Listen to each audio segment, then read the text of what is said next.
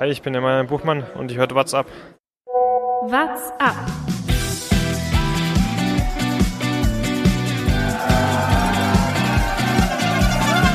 Alle rüber, Jattak, alle! Alle rüber! Der Radsport-Podcast.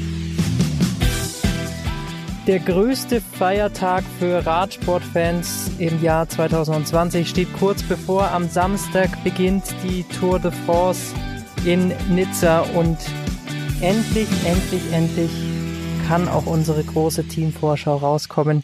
Das hat allerdings ein bisschen gedauert, dazu kommen wir gleich. Erstmal natürlich wie immer mit dabei meine Kollegen Thomas Gerlich, Hallo. Jonas Bayer Grüß dich.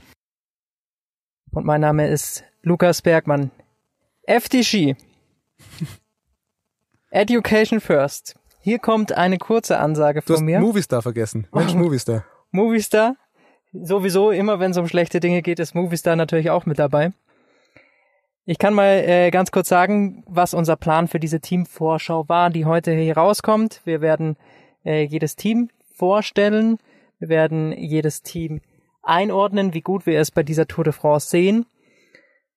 Aber dazu braucht man natürlich auch die finalen Teamkader, damit man wirklich darüber entscheiden kann. Am Montag, so war es zumindest angekündigt, sollte eigentlich eine offizielle Liste von allen Teams herausgegeben werden. Inzwischen ist es Mittwochabend und endlich hat's auch Education First und endlich hat's auch Groupama FDG geschafft, einen offiziellen Teamkader bekannt zu geben. Dadurch allerdings unsere Aufnahme ein bisschen später als gewohnt. Nicht nur ein bisschen später, vor allem sind wir hier in der Podcastaufnahme in der unseriösesten und der, also keine Ahnung, verplantesten Podcast-Aufnahmekonstellation, die es, glaube ich, je in der Podcast-Geschichte gegeben hat. Das mal kurz zu erklären. Berg und ich waren die letzten drei Tage unterwegs, hatten schon drei verschiedene Zeitpunkte auch mit Jonas ausgemacht, weil wir das aufzeichnen. Jetzt gerade sitzen wir auf einem Campingplatz in äh, Lukas Auto nebeneinander, telefonieren mit Jonas Bayer, der als einziger zuverlässig zu Hause sitzt und das äh, gut aufzeichnen kann. Ähm, und es ist 22 Uhr, es ist dunkel am Campingplatz. Es sind jetzt schon zweimal Leute vorbeikommen, die hier reinleuchten und sich überlegen, was machen wir hier eigentlich? Wir zeichnen hier Podcast auf. Es ist eine Katastrophe. Jonas, was sagst du dazu eigentlich? Ja, es ist äh, ein bisschen eine Merkwürdigkeit. Äh, normalerweise bin ich ja der, der hier irgendwelche Aufnahmen ver verbummelt, äh, wie das letzte Mal, als du im Urlaub warst und äh, du, Thomas, richtig abgeliefert hast. Heute sitze ich aber ganz bereit, äh, habe mir einen Weißwein aufgemacht und äh, habe schon die halbe Flasche getrunken, bis jetzt die Aufnahme endlich geklappt hat. Aber ich freue mich nichtsdestotrotz auf unsere große Tour de France Vorschau, weil was kann es Besseres geben, als das größte Rennen der Welt äh, begutachten oder vorbesprechen zu können? Ein Traum. Man kann ja dazu erzählen, äh, Lukas und ich waren jetzt nochmal drei Tage im Ötztal. Es gab ja, es war ja unsicher. Border Hans Grohe, wer fährt zur Tour? Ähm, es waren noch zwei Plätze eventuell oder drei Plätze eventuell vakant. Berg und ich dachten uns, Mensch, wenn ihr noch wen braucht, wir fahren da, wo ihr immer Trainingslager macht, bringen uns nochmal in Form. Spoiler vorneweg, es hat nicht geklappt für uns, ähm, zur Tour zu fahren und von Border noch nachnominiert zu werden. Wer jetzt endlich im Kader sitzt, darauf kommen wir später zu sprechen. Bevor wir jetzt alle Teams nacheinander durchgehen, noch kurz zum aktuellen Geschehen. Es gab eine deutsche Meisterschaft auf dem Sachsenring, mal wieder. Ja, und äh, mit sehr sonderbarem Ausgang. Marcel Meisen, ein Crosser, ähm, mit der Beste, den es in Deutschland gibt, der auch schon gegen Mathieu van der Poel und so natürlich gefahren ist, hat sich diesen deutschen Meistertitel geholt und das gegen einen gewissen Pascal Ackermann.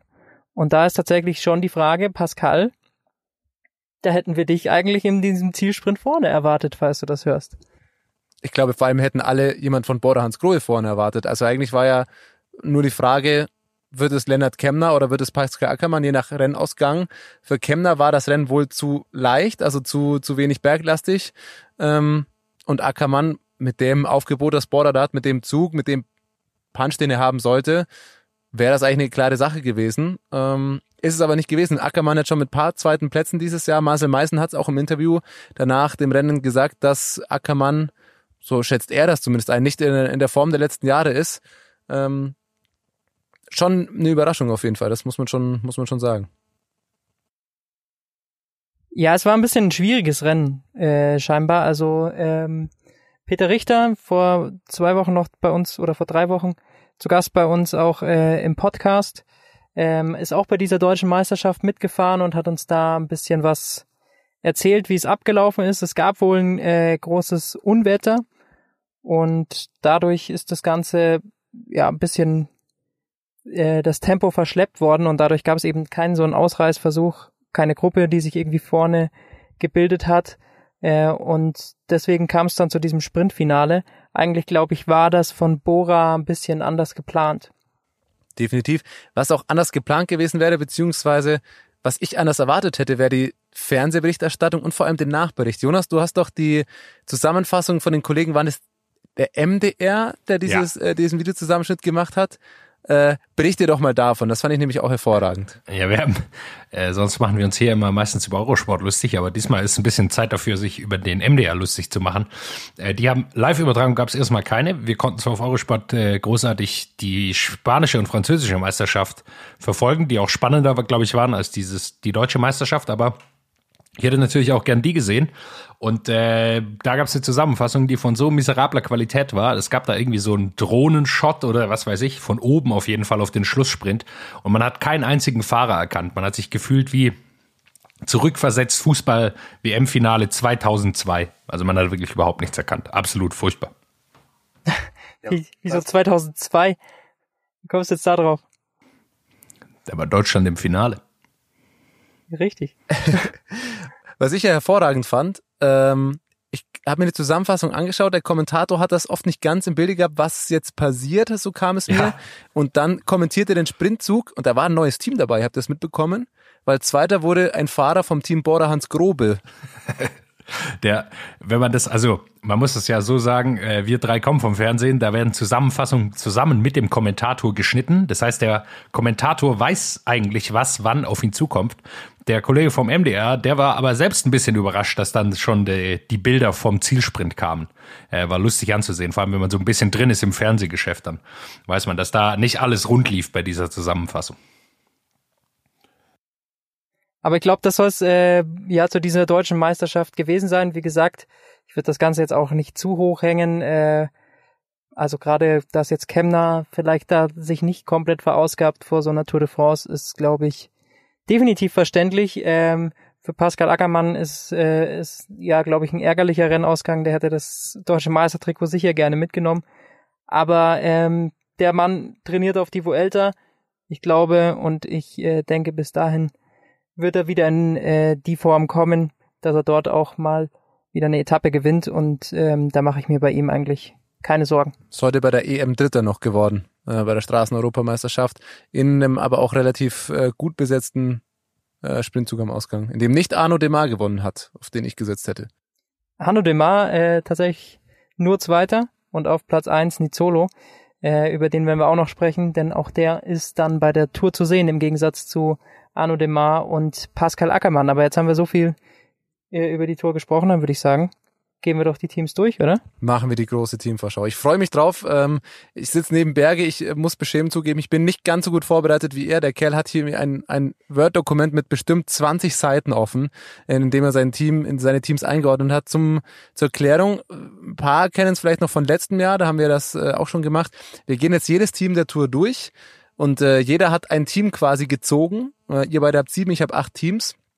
Das muss er den anderen vorstellen. Ich glaube, man hat circa maximal eine Minute Zeit, muss es dann eben in eine Kategorie stecken. Die beste Kategorie, Ohr-Kategorie, dann erste, zweite Kategorie und äh, die Teams, die am wenigsten bei der Tour wahrscheinlich ausrichten werden, kommen klassisch hinten ins Gruppetto. Und äh, ich für meinen Teil habe natürlich den Ehrgeiz, meine Teams möglichst hoch irgendwie einzuordnen. Bin damit letztes Jahr schon ziemlich gescheitert, weil ich doch sehr hoch immer eingestiegen bin. Ich habe versucht, daraus zu lernen. Ich bin gespannt. Ähm, Jonas, ich weiß nicht, hast du auch so viel? Äh, das sind ja bestimmt acht Seiten, was Bergi da runter scrollen kann. Ach du Schande. Bist du auch so gut vorbereitet? Bin ich der Einzige? Ja, ähm, ich habe aber kein Word-Dokument, sondern so eine Art, äh, mir mehrere Fresszettel angelegt, äh, von denen ich gleich äh, präsentieren werde. Ach, du bist so einer, der schreibt sich das handschriftlich auf. Hast du so Vokabelkarten gemacht? Natürlich, äh, keine Vokabelkarten. Ich habe so einen Spiralblock und da ist es draufgeschrieben, weil du, Thomas, du kennst die alte äh, Regel vom Spickzettel schreiben. Wenn man es einmal aufgeschrieben hat, vergisst man es nicht mehr. Der absolute Wahnsinn. Dann würde ich sagen, starten wir doch mal in unser äh, großes Plädoyer für insgesamt dann 22, 22 Teams. Oh, das war stark, das war genau zeitgleich. Ähm, wie haben wir es gesagt? Wir gehen es alphabetisch durch, oder? Dass es spannend bleibt und nicht die besten äh, oder die schlechtesten zuerst kommen. Jonas, du hast die alphabetische Liste selbstverständlich vor dir. Ja, ich bin. Das ich, erste Team lautet. Ich, ich bin ja der Einzige, der hier äh, Zugriff auf ein richtiges Internet hat. Ähm, und wir starten rein mit Age Dessert La Mondiale aus Frankreich. Das ist mein Team. Age Dessert La Mondiale ähm, ist ein Team, das sehr spannend wird, meiner Meinung nach. Ähm, wir haben von der Besetzung, die prominentesten äh, Fahrer sind sicherlich Roman Bardet, Pierre Latour und Oliver Nasen. Roman Bardet immerhin letztes Jahr noch das rote Trikot, äh, das, das gepunktete Trikot geholt und genau da sehe ich die Stärke dieses Teams auch wieder. Sie haben gute Bergfahrer, sie haben erfahrene Fahrer, die schon viel bei der Tour erreicht haben und sie haben Fahrer, ich stecke sie nicht in die Org-Kategorie, sie haben aber Fahrer wie Bardet, der glaube ich, in der dritten Woche mit dem Tourausgang nichts mehr zu tun haben wird und dann auf Etappensiege gehen wird und dadurch ähnlich wie letztes Jahr ziemlich gefährlich werden kann, ähm, hinten in den Bergetappen durchaus dann alleine gelassen wird, weil er, glaube ich, bis dahin nichts mehr mit dem äh, Gesamtklassement oder der Top 5 zumindest zu tun haben wird. Daher ist es für mich Arche Dessert La Mondiale ein Team der ersten Kategorie. Das weißt du selber, Thomas. Eure Reaktionen. Das weißt du selber, mein Lieber. Auf Erste Ja. Kategorie. Äh, nee, äh, sind die nicht. Äh, die sind äh, viel zu schwach. Also bis auf Bardet und Also Oliver Nasen. mit der. Ohrkategorie haben sie bei Weitem gar nichts zu tun. Ja, na, Hab ich aber nicht gesagt. Ich überlege gerade zwischen zweiter Kategorie und Gruppetto. ja. äh, lass mich, Ja. Thomas, lass mich das begründen. Äh, zum einen, also klar, Bardet äh, ist noch ein großer Name, aber er hat dieses Jahr auch noch gar nichts zeigen können, dass er irgendwo mitfahren kann. Ähm, selbst im Bergtrikot wird es dieses Jahr so hart werden. Man muss einfach sehen, dass so viele Fahrer dabei sind mit absolutem Top-Level, dass äh, selbst wenn du ähm, nur, also selbst wenn du un- 90 Prozent hast du schon keine Chance aufs Podium oder Top 10 und äh, Bardet sieht aktuell nicht aus, als hätte er 90 Prozent. Und äh, der Rest vom Kader ist einfach zu schwach, äh, abgesehen von Oliver Nasen, dem ich hin vielleicht noch einen Platz unter den Top 5 zutraue. Ich mag ihn eigentlich gern, aber er ist einfach kein Siegfahrer. Ähm, er hat ganz wenig Siege nur in seiner Karriere geholt. Äh, deshalb sage ich, ist für mich absolutes Team der zweiten Kategorie. Roman Bardets letzter Auftritt bei der, bei der Tour de France für Age Dessert La Mondiale. Äh, kommen sie nicht drüber hinaus. Okay, wir einigen uns auf zweite Kategorie, ich merke schon. Ich äh, war mir insgesamt schon bewusst, dass ich euch nicht überzeugen werde, sie in, die- in die erste Kategorie verstecken. Ich wollte es versucht haben. Ich merke, ihr seid knallhart. Ähm, damit Arche Dessert La Mondiale, zweite Kategorie. Und wir werden sehen, was Roman Bardet in der dritten Tourwoche noch leisten kann. Jonas, wie geht's weiter? Dann lass uns äh, weitergehen. Arkea Samsic. Bin ja direkt nochmal ich dran. Hei, hei. Da habe ich ein sehr ähnliches Plädoyer eigentlich vorbereitet. Den traue ich nämlich ähnliches zu. Ähm, ja, sicherlich Nairo Quintana in sehr guter Form, muss man sagen. Stärker eigentlich sogar als letztes Jahr, zumindest jetzt im Frühjahr. Und äh, so wie auch äh, aktuell drauf ist, Warren Bagui noch dabei. Ähm, auch schon mal Zehnter gewesen bei der Tour. Ähm, ansonsten haben sie drei äh, komplette Neulinge dabei, ähm, die noch nie bei der Tour am Start waren. Diego Rosa noch mit dabei ja, ich denke mal, es wird dann in die ähnliche Richtung gehen. Ähm, auch vielleicht eher zweite Kategorie, außer Nairo Quintana kann nochmal richtig einen raushauen und doch nochmal irgendwo im Gesamtklassement angreifen. Das, äh, aus dem Fehler habe ich aber aus dem letzten Jahr gelernt, Nairo Quintana zu viel zuzutrauen. Ähm, ich glaube, dass für ihn die Top 10, wenn es ganz, ganz, ganz gut läuft, vielleicht auch die Top 5 drin ist, aber am Ende wird er wahrscheinlich auf Platz 8 sowas landen. Daher Akea Sieg wahrscheinlich zweite Kategorie. Seid ihr da dabei? Also Nairo Quintana ähm, gefällt mir eigentlich sehr, sehr, sehr gut. Ähm, mit Bagui ganz guter, ganz guter Helfer noch dabei. Ich weiß halt nicht, ähm, ob er wirklich irgendeinen dieser Top-Teams wie Jumbo, wie Bora, wie äh, Ineos, ob er da einen der Favoriten wirklich überflügeln kann. Also Platz 5 sehe ich halt auch die maximale Ausbeute. Das ist so das Beste, was äh, für Arkea Samsic in der Gesamtwertung passieren kann. Und wenn das passiert, dann ist es erste Kategorie. Aber ähm, läuft irgendwas schief, ähm, ist irgendeine ja, Windkante oder sowas mit drin, dann kann es natürlich auch sein, dass Quintana auf Etappensiege fährt. Und ähm, auch das hat letztes Jahr eigentlich recht gut funktioniert. Vorteil für Nairo natürlich, es gibt kein äh, flaches Zeitfahren, es gibt nur ein äh, Bergzeitfahren, also die kommt ihm tendenziell auch entgegen. Ich ähm, traue dem Braten noch nicht ganz, aber das, was wir bei der Dauphiné von äh, Quintana gesehen haben, war schon deutlich besser. Und von dem her kann man vielleicht Akea Samsic tatsächlich äh, in die erste Kategorie auch stecken. Ja, ich will auch mal äh, hier äh, für die erste Kategorie plädieren und zwar äh, will ich so ein bisschen äh, auch aufzeigen, wie, wie kann denn Quintana Top 5, Top 3 vielleicht sogar erreichen. Und ihr habt schon gesagt, Windkante angesprochen, der Mann verliert nie Zeit auf der Windkante. Äh, in seinem ganzen Leben hat er, glaube ich, da noch keine Minute verloren. Ich weiß nicht, wie er es schafft, aber er schafft es jedes Jahr, äh, dass er da vorne dabei ist. Und ich glaube, das ist tatsächlich seine beste Chance. Es klingt zwar hart für einen Bergfahrer, aber dass da viele Leute Zeit verlieren, er nicht. Und er dann einfach dabei bleiben kann. Und dieses Jahr sieht so aus, als könnte er immer sehr, sehr lange dabei bleiben. Ein, zwei Stürze wird es auf jeden Fall geben von irgendwelchen Leuten, auch so traurig es ist. Aber ich glaube, deshalb kann man schon sagen, ja, vielleicht doch in Kategorie 1. Auf jeden Fall sind sie für mich über Age de Serla Mondial. Das muss ich klar sagen. Einfach weil Quintana deutlich besser ist, äh, aus meiner Sicht dieses Jahr als Bardet. Ähm, helfertechnisch sieht es natürlich auch da bei Akea Somsik äh, dann neben Bagi wirklich auch äh, schwieriger aus. Also ähm, so ganz breit ist das Team nicht aufgestellt, aber ja, erste Kategorie kann man, glaube ich, äh, recht gut festhalten. Dazwischen, würde ich, dazwischen. Sehr schwierig. Hängt davon, es hängt alles von einer Person ab, äh, muss man einfach sagen. Ja.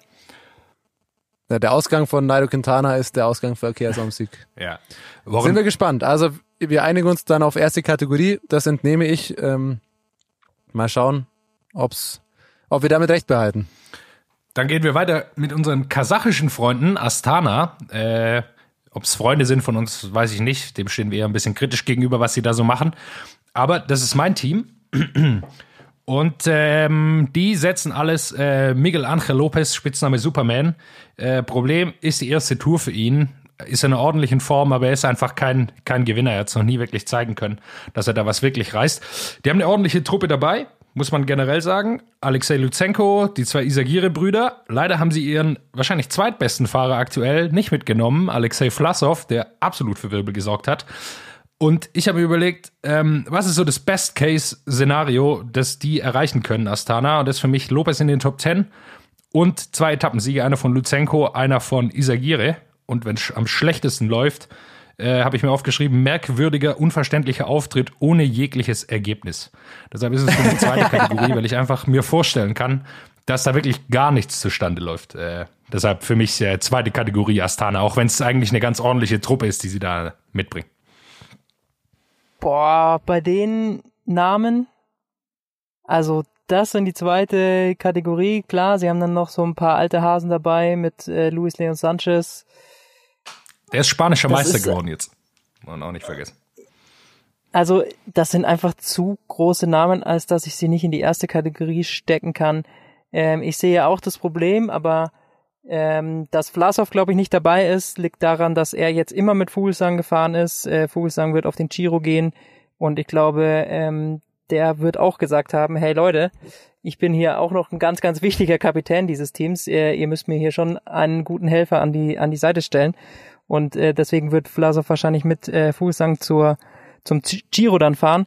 Aber auch dieses Team, das dann noch bei der Tour steht, ist auf jeden Fall erste Kategorie würdig, meiner Meinung nach. Ich gehe tatsächlich äh, mit Jonas in die zweite Kategorie auch eher, muss ich sagen. Allein schon deswegen, weil sie, weil ich nicht verstehe, dass sie Vlasov nicht mitnehmen, dass sie nicht mit der bestmöglichen, äh, mit dem bestmöglichen Team bei der Tour am, am Start stehen, weil sie, glaube ich, sich dadurch Tourpotenzial einfach entgehen lassen. Also wer, wer Vlasov nicht äh, jetzt vielleicht nicht mitbekommen hat, hat äh, ein sehr starkes Rennen bei der Lombardei äh, Rumfahrt gezeigt, zum Beispiel, das dann ja auch Vogelsang gewonnen hat. Da war er bis zum Schluss äh, mit dabei und hat unter anderem dafür gesorgt, dass äh, komplett Träger, Fredo in die Luft geflogen ist. Ähm, also das war schon beeindruckend, was der in den letzten zwei Wochen zeigen konnte. Hätten sie nicht Miguel Angel Lopez dabei, sondern Jakob Fuglsang, dann wäre ich mir sicher, dass sie in die erste Kategorie gehören. Für mich, für mich ist das Problem jetzt einfach, die werden alle versuchen, ihn zu unterstützen, deshalb gibt es keine Etappensiege und dann am Ende wird er irgendwie Neunter oder sowas oder Elfter, weil das Feld so stark ist und dann haben sie irgendwie gar nichts gewonnen. Das meinte ich so ein bisschen mit merkwürdiger Auftritt, wo man nicht so ganz genau weiß, was die machen. Im besten Fall, die haben noch Oma Freile dabei, Superfahrer, ähm, holt der einen Etappensieg, aber Wenn er denn darf, dann. Ja, ich sehe, dass diese äh, ja, Konfusität in diesem Team auf jeden Fall gegeben ist, war auch im vergangenen Jahr letztendlich so, da war Vogelsang mit äh, durch Stürze dann eh geschwächt, aber trotzdem ist man noch lange für ihn gefahren und als man dann angefangen hat, doch mal auf einen Etappensieg zu gehen, war es zu spät. Und äh, das kann auch dieses Jahr passieren. Da stimme ich, stimme ich dann zu. Kann ich mich auch mit zweiter Kategorie anfreunden. Dann würde ich sagen, Astana, zweite Kategorie. Nächstes Der Team. wird überstimmt. Bahrain McLaren heißen sie dieses Jahr. Wieder meins. Ähm, alles unter dem Motto alle für Landa. Toins haben sie daheim gelassen. Der war nicht ganz happy damit, aber kann ihnen egal sein. Sie haben stark genug Helfer. Äh, Wout Pools, äh, Peo Bilbao und äh, Damiano Caruso, nur einige genannt. Marco Haller ist auch noch dabei. Ähm, Joker haben sie Colbrelli. Das ist für mich der Unterschied, den sie zu Astana haben. Sie haben auch einen Kapitän, zu dem schätze ich Landa stärker ein. Ähm, schlechtestes Szenario ist für mich, äh, Landa kämpft irgendwie um Platz 10, ganze Team muss ihn unterstützen, wieder kein Etappensieg, äh, so wie bei Astana es auch laufen könnte. Und bei Landa sehe ich einfach das Potenzial, tatsächlich in die Top 3 zu kommen, weil er doch einfach ähm, jetzt zum ersten Mal ein Team hat, der will was beweisen. Wie die Amerikaner sagen, hat einen Chip on the shoulder äh, und äh, der wird alles reinlegen und sie haben äh, Joker Sonny Colbrelli, der vielleicht aus einer Ausreißergruppe oder in so einem schweren Sprint dann auch nochmal was reißen kann. Deshalb sind die für mich in der ersten Kategorie äh, bisschen über Astana. Also das ist wirklich äh, richtig, richtig starkes Team. Ähm, ich würde fast sogar überlegen, es in die Ohrkategorie äh, zu stecken. Ich glaube, Landa ist äh, auf jeden Fall äh, richtig, richtig guter Mann. Er muss es halt irgendwann mal auch über ein komplettes Rennen zeigen. Das konnte er bei Movistar auch oft wegen der Taktik nicht. Ich bin sehr gespannt auf seine erste Tour nicht mehr unter dem äh, Movistar Chaos und nicht mehr unter dem ähm, ich muss äh, Froome helfen und Thomas helfen, äh, dass er dann beim Team Sky, wie es damals noch hieß, die Rolle inne hatte. Und er hat einen seiner Fahrer, die er noch von dieser Zeit kennt vom Team Sky, äh, an seiner Seite Wout Pools, der schon ein extrem starker Helfer ist und dann so viele Berghelfer. Also ich sehe schon ein Szenario, wo äh, Bahrain tatsächlich eine Etappe mit dominieren kann. Ja, aber weil sie eine Etappe mit dominieren können, ist mir Ohr-Kategorie zu hoch. Mm, Ich bin sehr, sehr gespannt auf Mikkel Lander. Es war ja immer der, der Hashtag FreeLander, ähm, dass er von der Movistar, ähm, ja, Knechtschaft oder von der Movistar, äh, nennen wir sie mal Taktik, äh, befreit wird. Ich bin sehr gespannt, was er, was er leisten kann, sehe da aber noch zu viel offen und noch äh, zu starke Gegner, um sie in die Ohr-Kategorie zu stecken, weil es da noch Teams gibt, die deutlich, deutlich stärker in meinen Augen sind als Bahrain McLaren, dass wir sie in die Ohr-Kategorie stecken könnten. Ich würde auch auf die erste Kategorie gehen. Das wäre auch, ja, wäre auch meine Idee. Äh, einfach weil sie, weil Landa dann doch noch nicht bewiesen hat, dass er dieser absolute Top, Top, Top äh, Fahrer ist. Und wir, glaube ich, auch noch ein paar Teams haben, die stärker sind als die. Würde ich jetzt mal so vermuten.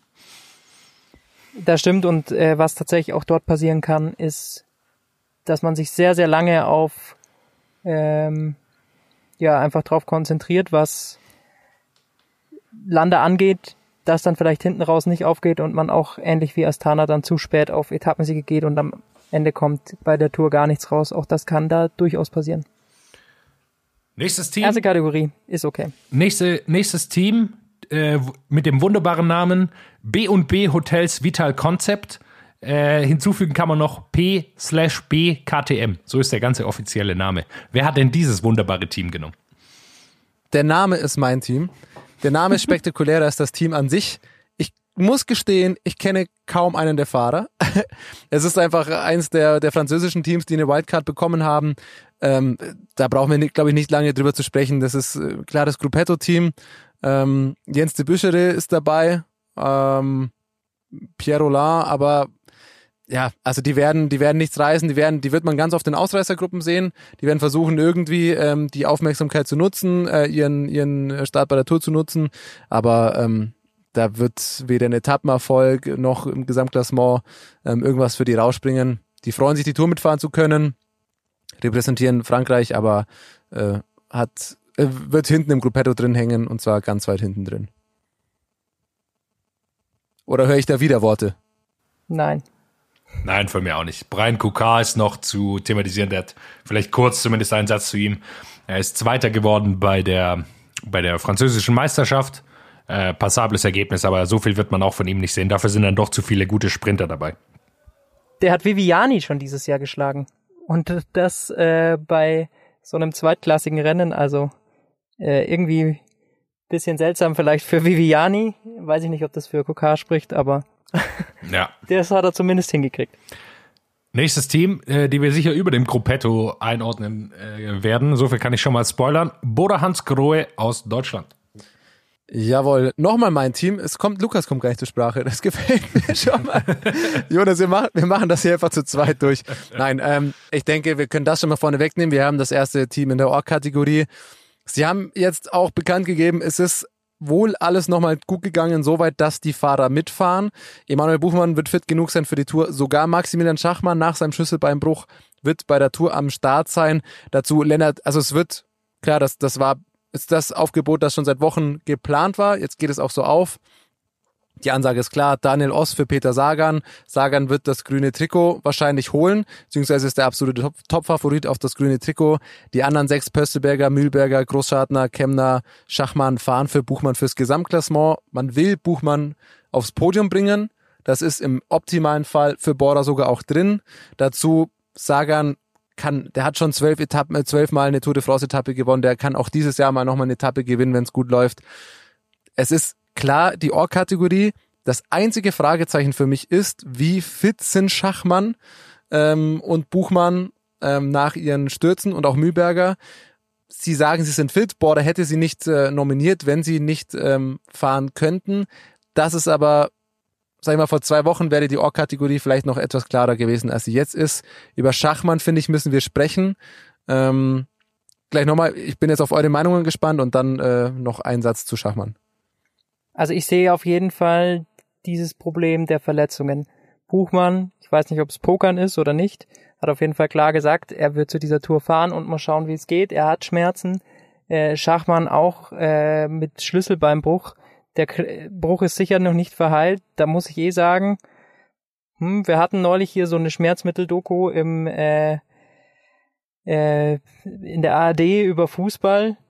Also ich bin mir sicher, ohne Schmerzmittel geht ein Maximilian Schachmann und vielleicht auch ein Buchmann bei dieser Tour nicht an dem Start, aber das ist ein, äh, nochmal, noch mal ein anderes Kapitel. Ob's, die Frage, ob es Ohr-Kategorie ist, erübrigt sich eigentlich mit Peter Sagan. Wenn der dabei ist, dann ist dieses Team Ohr-Kategorie, weil der holt dieses Wertungstrikot mit das grüne Trikot. Damit ist es für mich auf jeden Fall Ohr-Kategorie. Wäre der nicht dabei, würde ich aufgrund der Verletzungen vielleicht sogar nur zu erster Kategorie tendieren, einfach weil es zu viele Fragezeichen hinter Buchmann und Schachmann gibt. Ja, für mich auf jeden Fall Ohr-Kategorie, äh, braucht man gar nicht lang sprechen. Einfach weil man sagen muss, am Ende des Tages, äh, selbst wenn Buchmann nicht in der absoluten Topform ist, sind die anderen noch so stark. Lennart Kemner, Peter Sagan habt ihr angesprochen, auch Gregor Mühlberger in der absoluten Topform, ähm, dass die immer auch um Etappensiege mitkämpfen werden, wenn, sie- wenn sie nicht Buchmann helfen müssen. Also für mich klare Ohr-Kategorie. Ich traue auch, wenn Kemner fahren darf, traue ich ihm auch in der zweiten, dritten Woche äh, meinen Etappensieg zu. Ähm, würde mich freuen für ihn. Ein Satz eben auch noch zu Schachmann. Ähm, ich freue mich zum einen, dass er die Tour fahren kann, dass Border in der nominell ähm, optimalen Besetzung damit am Start ist, wollte aber in die ähnliche Richtung gehen, wie Bergi gesagt hat, ähm, wie man das jetzt kommuniziert und wie auch Schachmann sagt, ja, das ist toll, dass das Team ihm vertraut und klar, dass der Schlüsselbein ist noch gebrochen und er hat noch Schmerzen, aber er freut sich da am Start sein zu können, ist, finde ich, auch eine Sache, über die man sprechen muss, ob das sinnvoll ist, ohne OP äh, mit einem gebrochenen Schlüsselbein da drei Wochen zur Tour zu fahren.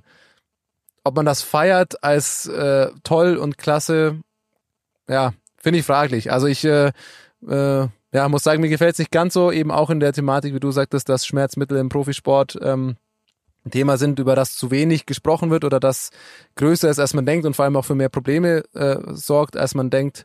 Da insofern sehe ich es leider ein bisschen kritisch, dass Schachmann mit zur Tour fährt. Wünsche mir aber und hoffe natürlich, dass äh, ja der Bruch gut verheilt, dass Schachmann es gut geht und die Tour zu Ende fahren kann und äh, dafür Furore sorgen wird. Aber wir wissen es natürlich auch nicht, wie stark seine Schmerzen sind. Also das äh, müssen wir jetzt auch dazu sagen. Das sind jetzt hier äh, nur erste Überlegungen dazu. Ähm, das soll jetzt keine Unterstellung und gar nichts sein. Es ist äh, nur ein Gedanke, der dabei kommt. Nein, das nicht. Da, also klar, gut, ein, gute Einordnung von dir nochmal, aber wenn jemand sagt, eine Woche vor der Tour, ja, er hat noch Schmerz und der Bruch ist auch, äh, klar ist der Bruch nicht verheilt, ähm, vielleicht auch fraglich, ob man den dann zur Tour schickt. Aber das ist nur meine unwissende Meinung aus der Ferne. Next Team up, CCC, ebenfalls mein Team. Ähm, bei denen wird es nur um Etappensiege gehen auf ihrer Abschiedstournee. Das, der Sponsor wird ja sich zum Jahresende verabschieden. Da geht es zum einen auf allen Klassikerprofilen, was einige sind, äh, vor allem um Greg van Avermaet und Matteo Trentin. Problem, die sind beide nicht sonderlich gut in Form. Äh, trainieren, haben ihre Formkurve wahrscheinlich schon auf die Klassiker verlegt. Und im Gebirge geht es um Ilno Sakarin, äh, früher Katjuscha-Fahrer, und Simon Geschke. Ja, Sakarin, der ist eigentlich immer nah dran an einem Etappensieg. Es gibt eigentlich keine Rundfahrt, wo er das nicht macht. Ähm, hat schon bei allen drei Grand Tours, ähm, meine ich, äh, einen Etappensieg geholt. Simon Geschke ist schwer, wir haben es letztes Jahr gesehen. Ähm, er ist eigentlich immer in einer guten Form. Aber ähm, wir erinnern uns an die Attacke von Simon Yates, der da an ihm vorbeigezogen ist. Das sah einfach übel aus mit diesen absoluten Top-Leuten, die um die Etappensiege mitkämpfen werden. Da wird er es schwer haben. Für mich äh, bester Ausgang, was sie erreichen können, ist äh, entweder ein Etappensieg von Van Avermaet oder Trentin und oder das Bergtrikot für Zakarin. Äh, bin ich mir ziemlich sicher, dass er da drauf geht. Ich glaube, seine GC-Ambitionen hat er abgelegt. Schlechteste, was passieren kann, äh, glaube ich, zehnmal unter den Top 5 bei einer Etappe, aber nie einen Sieg raus. Deshalb für mich zweite Kategorie nur, weil da relativ wenig abzusehen ist, ob sie wirklich was gewinnen. Ich gehe mit mit der zweiten Kategorie, weil ich auch den von dir angesprochenen Worst Case als wahrscheinlicher sehe. Ähm, ich glaube, dass CCC alles versuchen wird, vor allem ein paar Fahrer natürlich auch noch äh, sich ins, ins Rampenlicht stellen wollen und äh, für neue Verträge fahren wollen ähm, für nächstes Jahr aber ich glaube nicht, dass es da erfolgreich wird. Erfreulich, Jonas Koch mit seinem, mit seinem Tourdebüt, also zwei deutsche Fahrer da in diesem Team, aber ich glaube, dass wir von CCC äh, in dieser Tour dieses Jahr nicht, nicht allzu viel sehen werden. Ja, also Greg van Avermaet ist natürlich ein großer Name, den äh, darf man nie vergessen und ich glaube, es ist schon ein Team, das äh, sehr viel auf äh, Etappensiege geht. Matteo Trentin hat es letztes Jahr geschafft. Dieses Jahr ist er nicht ganz in der Form. Aber ein Etappensieg sehe ich bei diesem Team schon rausspringen. Aber ähm, ja, wenn der nicht klappt, zweite Kategorie auf jeden Fall. Ja, ich glaube, das Problem ist einfach, seit Greg van Avermaet seinen Olympiatitel geholt hat, ist er eigentlich immer, wenn er irgendwo in der Gruppe ist, der absolute Top-Favorit.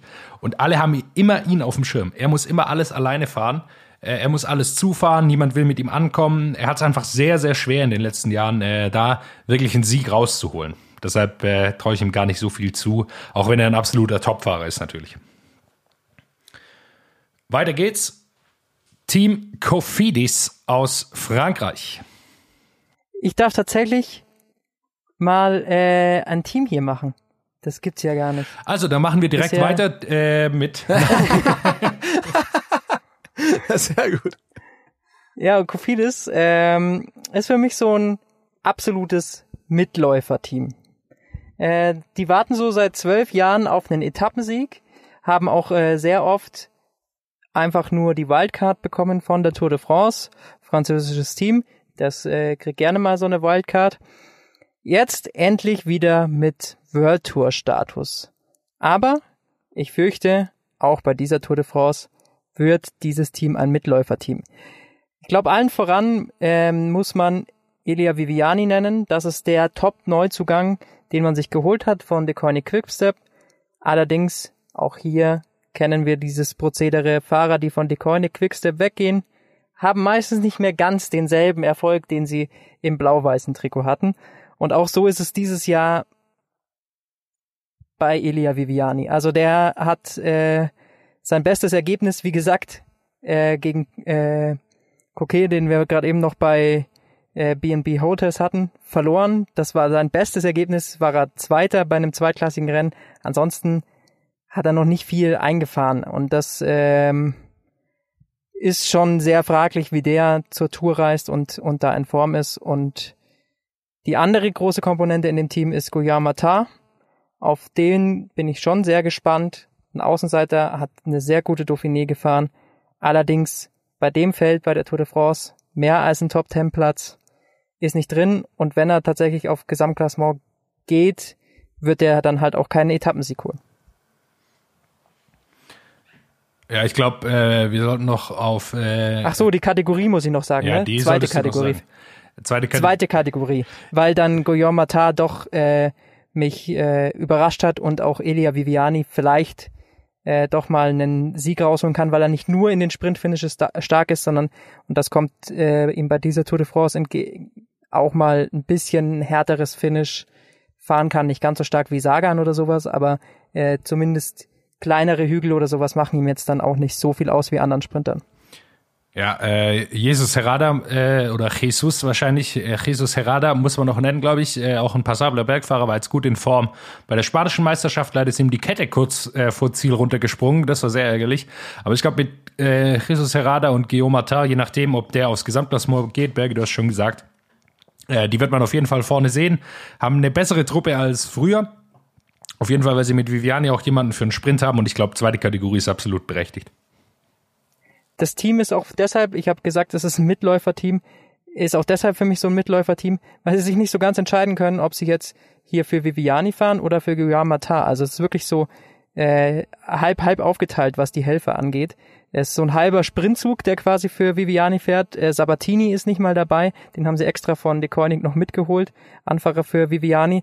Den Job wird jetzt Christoph äh, Laporte übernehmen, der ist schon auch kein so schlechter Anfahrer als letztes dann vor Viviani, aber trotzdem äh, verstehe ich dann nicht diese, ja, diese Aufteilung und deswegen für mich dieses Mitläuferteam. Also die Aufteilung verstehe ich sehr, sehr gut. Äh, das muss ich sagen. Äh, zum einen werden die eh keine Führungsarbeit leisten müssen und äh, dann passt es einfach, wenn man drei Leute hat, um Vivian im Sprint zu unterstützen, plus ähm, drei Leute, um, um in den Bergen attackieren zu können. Auch Guillaume Matar wird jetzt äh, in den Bergen da keine äh, Führungsarbeit leisten müssen, seine Truppe, sondern der wird da ein Einzelkämpfer sein, vielleicht äh, je nachdem wie lang äh, Herada und vielleicht auch Nicola Idee äh, da mithalten können. Aber die werden keine Führungsarbeit machen müssen, die sind dabei und ich glaube, die werden deutlich besser abschneiden als früher, auch weil sie einfach in den, in den Entscheidungen ein bisschen mehr mitsprechen können. Aber zweite Kategorie kommen sie trotzdem nicht drüber hinaus.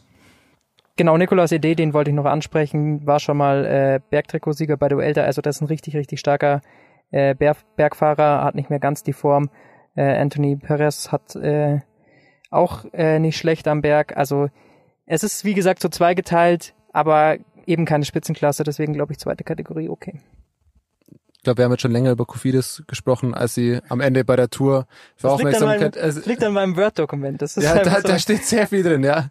ähm, aber ihr habt, denke ich, alles dazu gesagt. Zweite Kategorie gehe ich mit. Ähm, wir werden uns überraschen lassen, wie, wie sie abschneiden. Nächstes Team, der Koenig Quickstep.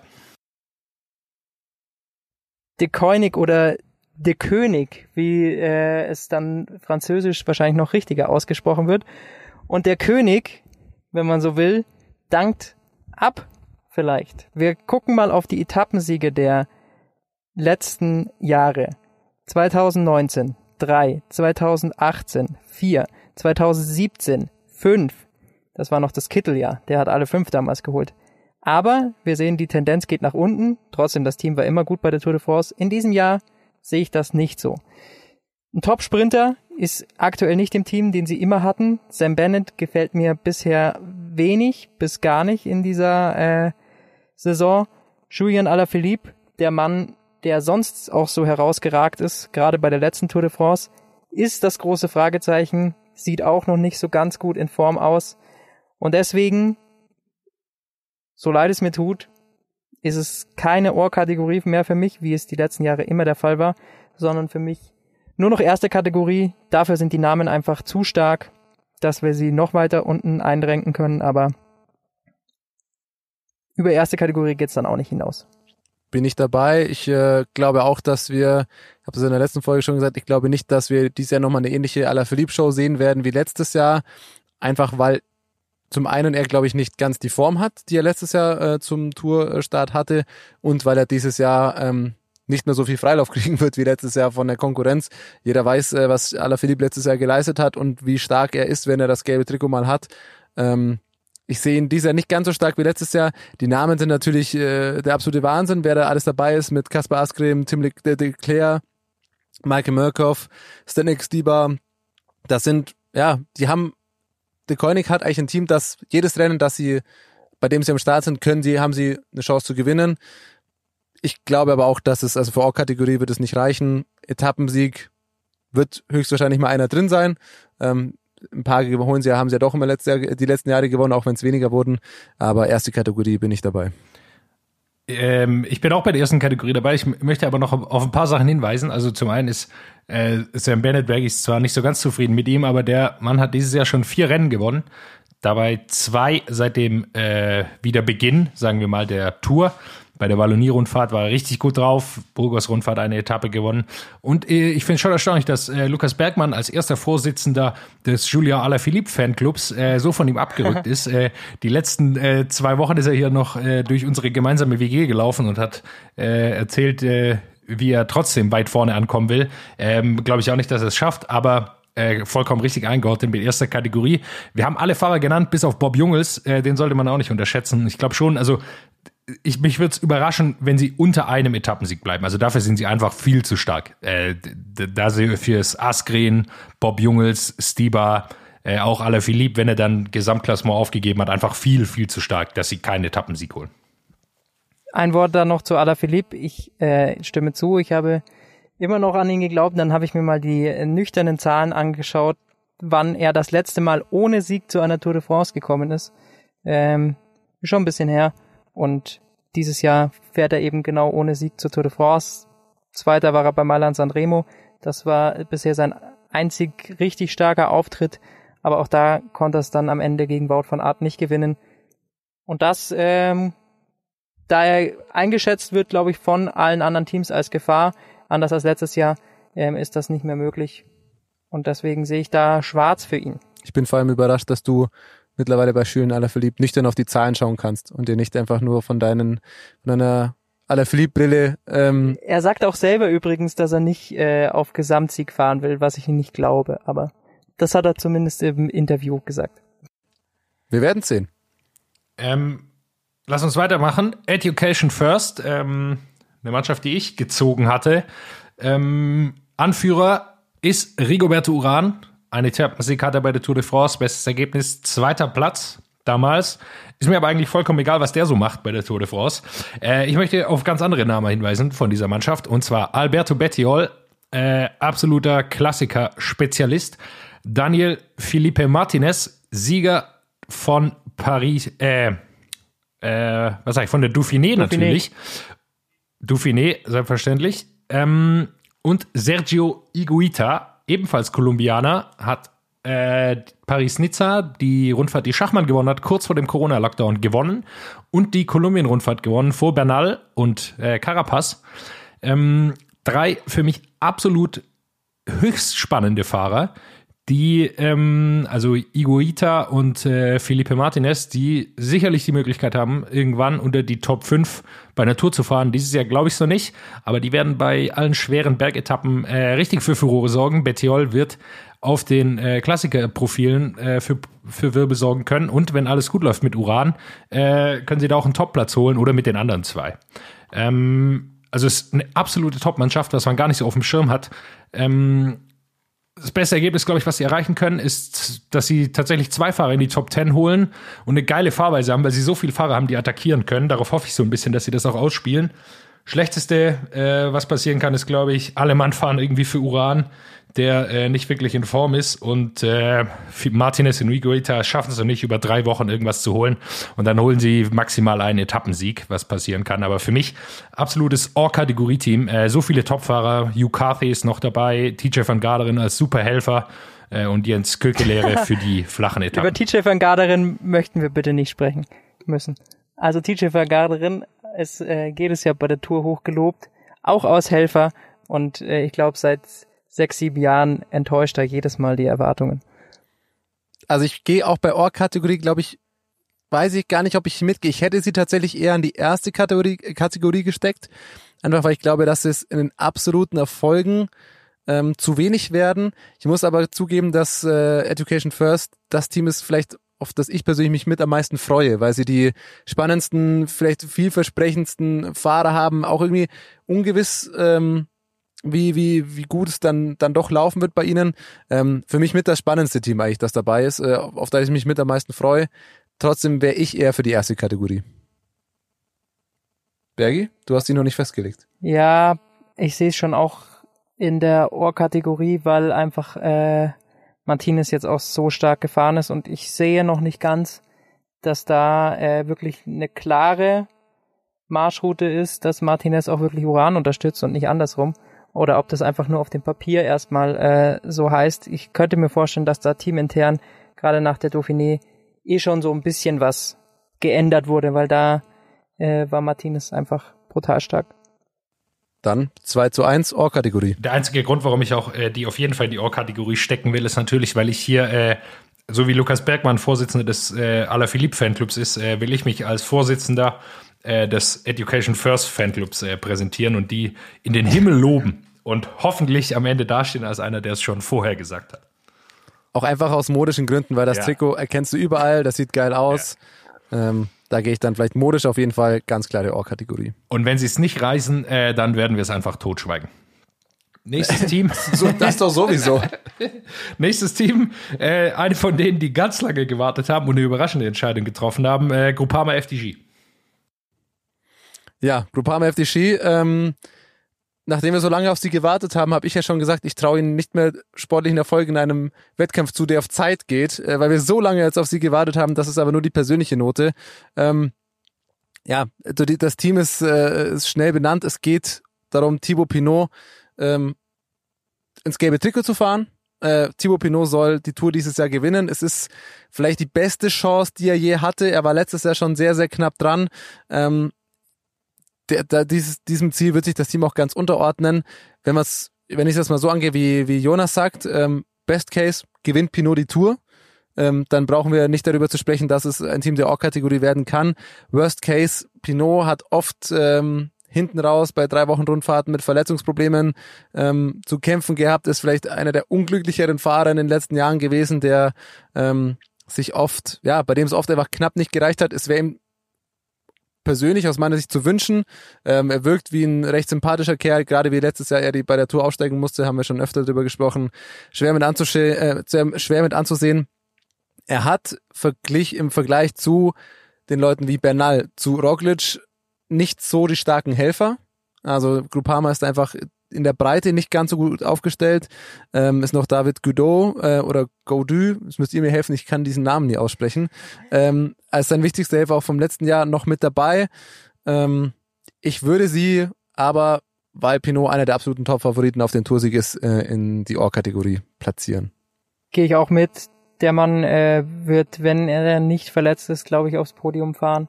Ähm, auch wenn er bei der Dauphiné noch nicht die Überform hatte, dass er es dann am Ende nach Hause gefahren hat, ist, glaube ich, egal. Ich glaube, äh, der weiß ganz genau, man muss jetzt nicht in eine Tour in absolute Topform gehen. Man kann sich die auch ein bisschen aneignen. Dieses Jahr noch ein bisschen schwieriger, weil schon so früh losgeht. Wir haben das äh, vergangene Folge angesprochen. Mit Etappe 2, 4 und 6 schon äh, richtige Prüfungen. Trotzdem, ich glaube, selbst wenn wir da bei der Dauphiné manchmal noch ein bisschen Schwäche gesehen haben, der Mann wird topfit auf die, in diese Tour de France gehen, wird das Podium erreichen. Deswegen Ohr-Kategorie. Bei den Helfern sehe ich allerdings schon Probleme.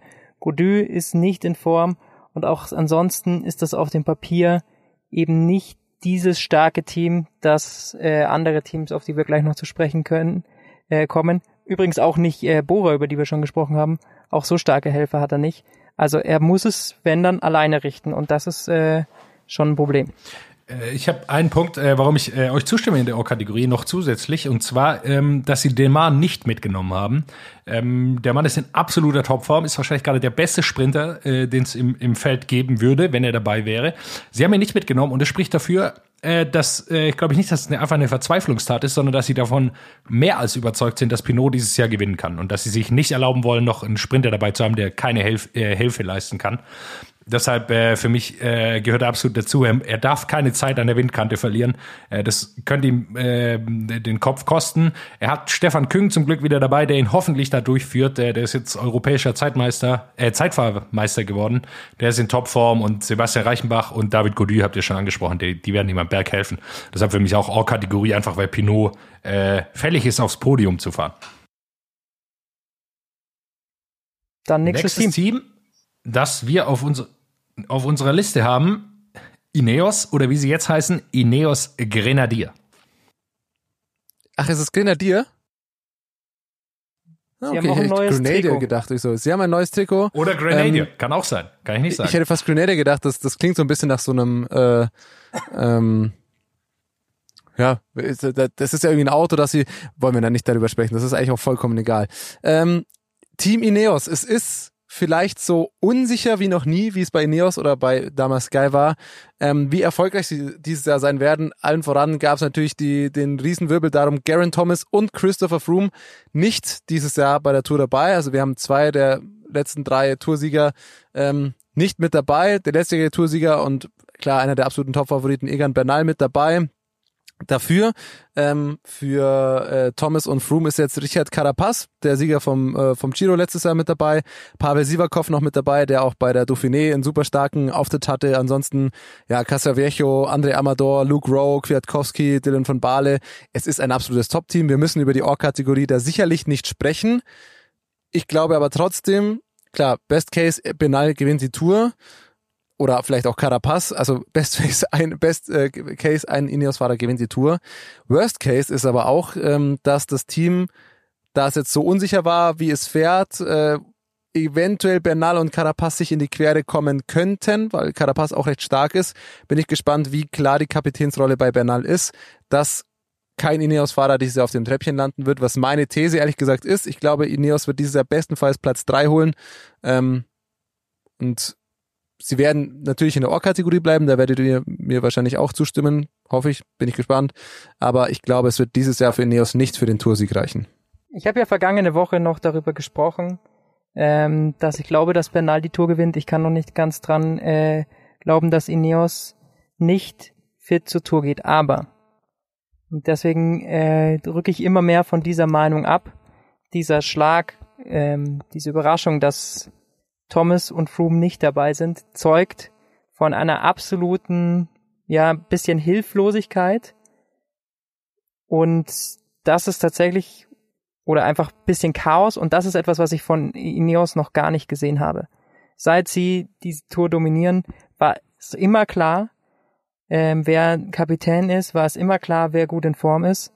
Ähm, gut, in dem einen Jahr, wo Thomas gewonnen hat, hatte man auch eher noch auf Froome gehofft, aber äh, trotzdem, so viel Unsicherheit wie in diesem Jahr gab es bei Ineos noch nicht und dass sie einen, den sie eigentlich für den Giro eingeplant haben mit Carapaz, jetzt doch zur Tour holen, ähm, ist noch einmal mehr eine Bestätigung für diese Unsicherheit und diese ja Ungeplantheit. Und das bei Ineos zu sehen, stimmt mich zum ersten Mal positiv, dass wir vielleicht einen anderen Toursieger als in Rot-Schwarz sehen. Ja, bin ich absolut dabei. Man darf nicht vergessen, Bernal ist mit Rückenproblemen ausgestiegen und äh, Rückenprobleme sind einfach nicht was, was mit einer kleinen Massage mal weggeht. Äh, sonst hätte er auch gestartet äh, bei der Dauphiné wieder. Ähm, ich bin absolut dabei, Or-Kategorie, dafür sind sie einfach zu gut. Sivakov ist dabei, äh, der äh, in richtig guter Form ist. Also da sind sie in der Or-Kategorie drin. Ich möchte äh, nur einen kleinen Fakt noch liefern. Bernal ist jetzt tatsächlich der einzige äh, Toursieger, der noch, der dabei ist dieses Jahr im ganzen Feld. Äh, ganz erstaunlich. Gab es bisher auch noch nicht. Das ist natürlich stark. Ich, Dann was man, was man, was man aber auch noch dazu sagen kann, Ineos, ähm, unabhängig vom Gesamtklassement, werden sich mit Sivakov und Bernal natürlich auch die absoluten äh, Favoriten auf das weiße, auf das Nachwuchsfahrer-Trikot sein. Ja. Ich denke, das wird ihnen nahezu unmöglich zu nehmen sein. Ich habe da noch jemanden. Der kommt gleich noch. Gutes, guter Teaser. Wir machen weiter. Weiß ich nicht, ob er bei Israel Startup Nation fährt, Lukas. Nee, da fährt er nicht. Israel Startup Nation ist mein Team, das Team zum ersten Mal bei der Tour dabei. Und es ist nicht nur das Team, es ist das Team mit den meisten Tour-Debütanten. Fünf an der Zahl. Es ist das erste Mal, dass ein Israeli die Tour fährt. Sie haben fünf Fahrer, die noch nie die Tour gefahren sind. Dazu André Greipel, Nils Pollitt und Dan Martin. Ich weiß nicht, was man von Israel Startup Nation wirklich erwarten kann. Nils Pollitt wird einer sein, der wird es viel wieder über Ausreißergruppen versuchen, kann im Best Case vielleicht auch mal eine Etappe gewinnen, wobei ich da die Konkurrenz vielleicht auch zu stark sehe. André Greipel ist noch mit dabei, klar, ähm, neunmal bei der Tour dabei gewesen, äh, elf Etappensiege bei der Tour. Der Mann ist eine, eine absolute Legende. Im, im Sprint-Finish ist er aber nicht mehr in der absoluten Weltspitze ähm, vertreten. Ich denke, Greipel wird man im Sprint auch mal wieder auf Platz 5 und auf Platz 7 sehen, aber er wird äh, keine Etappe gewinnen. Ähm, dazu Dan Martin, vielleicht der, der Fahrer, der am Ende am meisten erreichen kann. Es ist für mich insgesamt aber trotzdem ein Team, das ich persönlich ins Gruppetto stecken würde, einfach weil ich an äh, keine Erfolge, weder in Etappen noch im Gesamtklassement von diesem Team, äh, werde ich keine Erfolge erwarten in, dieses, in diesem Jahr. Es sind genau die drei Namen für mich auch, Greipel, äh, Polit und Dan Martin, die überhaupt was in diesem Team reißen können. Greipel hast du angesprochen, mehr als Top 10 im Sprint ist für ihn nicht mehr drin. Nils Polit, richtig, richtig guter Fahrer.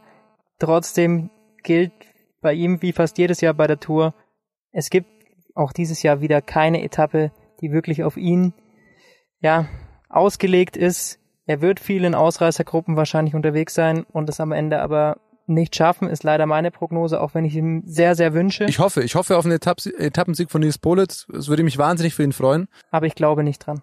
Ich fürchte auch, dass es leider nicht klappen wird. Und den Martin, der hat zwei starke Tourjahre mal gehabt, aber die liegen jetzt auch schon wieder drei, vier Jahre zurück. Ähm, konnte seitdem nicht viel gewinnen und ich sehe auch nicht, dass er dieses Jahr in guter Form ist. Von dem her ganz klares Gruppetto-Team. War auch in, äh, in starken Sturz verwickelt, äh, das kommt auch noch dazu. Ähm, muss, darf man nicht vergessen. Ich finde es noch ganz lustig, dass Ben Hermanns äh, mit 34 seine, sein Tourdebüt geben kann. Das freut mich natürlich, dass er da noch einmal mitmachen kann. Giro und Tuelta ist er schon einige gefahren, aber jetzt nochmal bei der Tour. Äh, sicherlich auch ein ganz cooles Erlebnis für ihn mit 34. Dann lass uns weiter gehen. Äh, ein Team, wo ich glaube ich auch nicht zu viel äh, vorweg sage, dass die ähm, genau am anderen Ende gruppiert sind. Und das ist äh, Jumbo Visma. Da habe ich mich äh, nochmal spezieller drauf vorbereitet. Ähm, die haben Primus Roglic, äh, absolute Nummer eins für die Tour, glaube ich, absoluter Top-Favorit. Ähm, wir haben Van Aert dabei, äh, der da so eine merkwürdige, merkwürdige Rolle hat, weil er aktuell einfach überall gewinnt, wo er startet. Zeitfahren hat er äh, wieder mal gewonnen, äh, in Belgien, äh, Zeitfahrmeisterschaft. Äh, Team ist bereit, aus meiner Sicht. Äh, Problem könnte ein bisschen Dumoulin werden. Der hat sich ein bisschen beschwert bei der Dauphiné über die Taktik, wo er auch als Helfer eingesetzt werden konnte, aber ich glaube, das konnten sie auch abstellen. Sie haben Sam Bennett dabei, Sepp Kass, äh, nee, nicht Sam Bennett, George Bennett, verwechselt man leicht. Sepp Kass ist dabei, äh, absolute Top-Bergfahrer, die äh, mit Sicherheit unter die Top 10 fahren könnten, wenn sie nicht in diesem Team wären. Ähm, und für mich bestes Szenario, Toursieg plus, äh, keine Ahnung, drei, vier, fünf Etappensiege. Äh, Und ich glaube, einfach das Schlechteste, was passieren kann, ist äh, irgendwie Roglic stürzt oder was weiß ich. Und äh, ich glaube, selbst dann kommen sie noch auf drei Etappensiege. Also für mich äh, absolut das beste Team äh, dieses Jahr bei der Tour und absolute Ohr-Kategorie. Da bin ich dabei. Also ich glaube auch, dass kein Team klarer in der Ohr-Kategorie ist. Toni Martin können wir natürlich auch noch dazu nennen, der Panzerwagen, der das, der das Peloton mit dran führt. Wout van Aert, vielleicht einer der, äh, Berg, du hast glaube ich letzte Woche gesagt, einer, der vielleicht Peter Sager noch im, im Kampf um das grüne Trikot gefährlich werden kann, zumindest ja vielleicht der erfolgreichste und spektakulärste Fahrer seit dem Restart jetzt äh, nach Corona. Dieses Team ist auf allen Positionen top besetzt, ähm, den absoluten ähm, Tourfavoriten äh, mit dabei. Du hast alles gesagt, Sepp Kass, der bei der Dauphiné sich nochmal richtig ins Rampenlicht gefahren hat. Ähm, also ja, ich glaube, ein erfolgreicheres Team wird es, wird es nicht geben. Jeder dieser Fahrer ist einfach Weltklasse und ich möchte nochmal äh, Toni Martin da herausheben. Hat übrigens seinen Vertrag nochmal verlängert bis 22 heute. Deswegen, deswegen und ich glaube, sie wissen einfach ganz genau, was sie an ihm haben. Es gibt keinen im Feld aktuell, der ein Rennen so kontrollieren kann über eine so lange Zeitpunkt hinweg. Wir haben schon so oft drüber gesprochen und man sieht es immer wieder. Hunderte Kilometer von vorne, dass keine Ausreißer zu weit enteilen und Toni Martin ähm, gehört immer für mich immer noch zu den Top drei deutschen Fahrern im äh, Peloton. Ähm, auch wenn er nicht mehr diese Siege einholt, aber das, was er für dieses Team leistet, ist gar nicht hoch genug einzuschätzen. Ähm, über die anderen Fahrer haben wir schon so viel gesprochen. Ich glaube, da braucht man nicht mehr nicht mehr viel dazu sagen. Dieses Team ist äh, aber sowas von Ohr-Kategorie, wenn nicht die äh, absolut höchste Kategorie Wie, bei dieser Tour de France. Wie wichtig Toni Martin ist, sieht man äh, daran, ähm, was für eine Rolle Luke Rowe eingenommen hat bei Ineos die letzten Jahre. Äh, d- das ist einfach enorm wichtig, so einen Fahrer für die Ebene dabei zu haben. Luke Rowe hat das, die gleiche Aufgabe bei Ineos, davor war es äh, Christian Knees bei denen. Ähm, das sind die Leute, die die Etappen kontrollieren, die ersten 100 Kilometer. Und das ist enorm wichtig für ein Team, dass sie da sich auf einen verlassen können, der das genau kann, der das genau trainiert. Äh, wir wissen das auch von Tim de Klerk, von äh, de Koenig, den wir sicher auch viel vorne sehen werden bei flacheren Etappen oder bei Klassikerprofilen. Ähm, das sind auch Leute, die das exakt so trainieren, die gar nicht auf Siege mehr trainieren. Ich glaube, Toni Martin hat da sicher auch seinen Trainingsplan schon umgestellt. Und äh, das ist absolut, was er sich vorstellt und was er für das Team bedeutet. Thomas, du hast es gesagt, hat seinen Vertrag nochmal verlängert. In dem Alter ist äh, absolut äh, spektakulär und ich glaube, das Team, äh, da gibt es keine Zweifel über die. Ähm, nächstes Team, Lotto Sudal aus Belgien. Oh, Lotto Sudal, ich darf auch mal wieder ran. Es wird im Word-Dokument wild umhergescrollt, wenn ich das mal kurz berichten darf. Lotto Sudal habe ich hier unter dem Stichpunkt stehen, die Party, bei der jeder sein will. Und das liegt an dem Partymacher überhaupt schlechthin. Und das ist Thomas de Gent. Jonas Bayers Lieblingsfahrer, äh, wenn er nicht nur im Education First Fanclub ist, dann auch definitiv im äh, Thomas de Gent Fanclub. Ähm, der hat seinen Vertrag auch ebenfalls verlängert um zwei weitere Jahre. Er hat seit 2016 jedes Jahr entweder eine Grand Tour Etappe oder ein Wertungstrikot bekommen. Unterhaltungskönig ist er sowieso, wenn man sein Twitter-Profil anguckt. Das äh, lohnt sich definitiv, dem zu folgen. Äh, da kommen immer wieder lustige Sprüche. Das ist auf jeden Fall der eine Fahrer, auf den man achten muss, der sicher irgendeinen Ausreißersieg anpeilen wird. Und der andere Fahrer, das ist natürlich Caleb Youn. Für mich definitiv der stärkste Sprinter, der dieses Jahr noch bei der äh, Tour de France mitfährt. Caleb Ewan deswegen für mich der stärkste Sprinter, weil Arno Demar eben nicht dabei ist.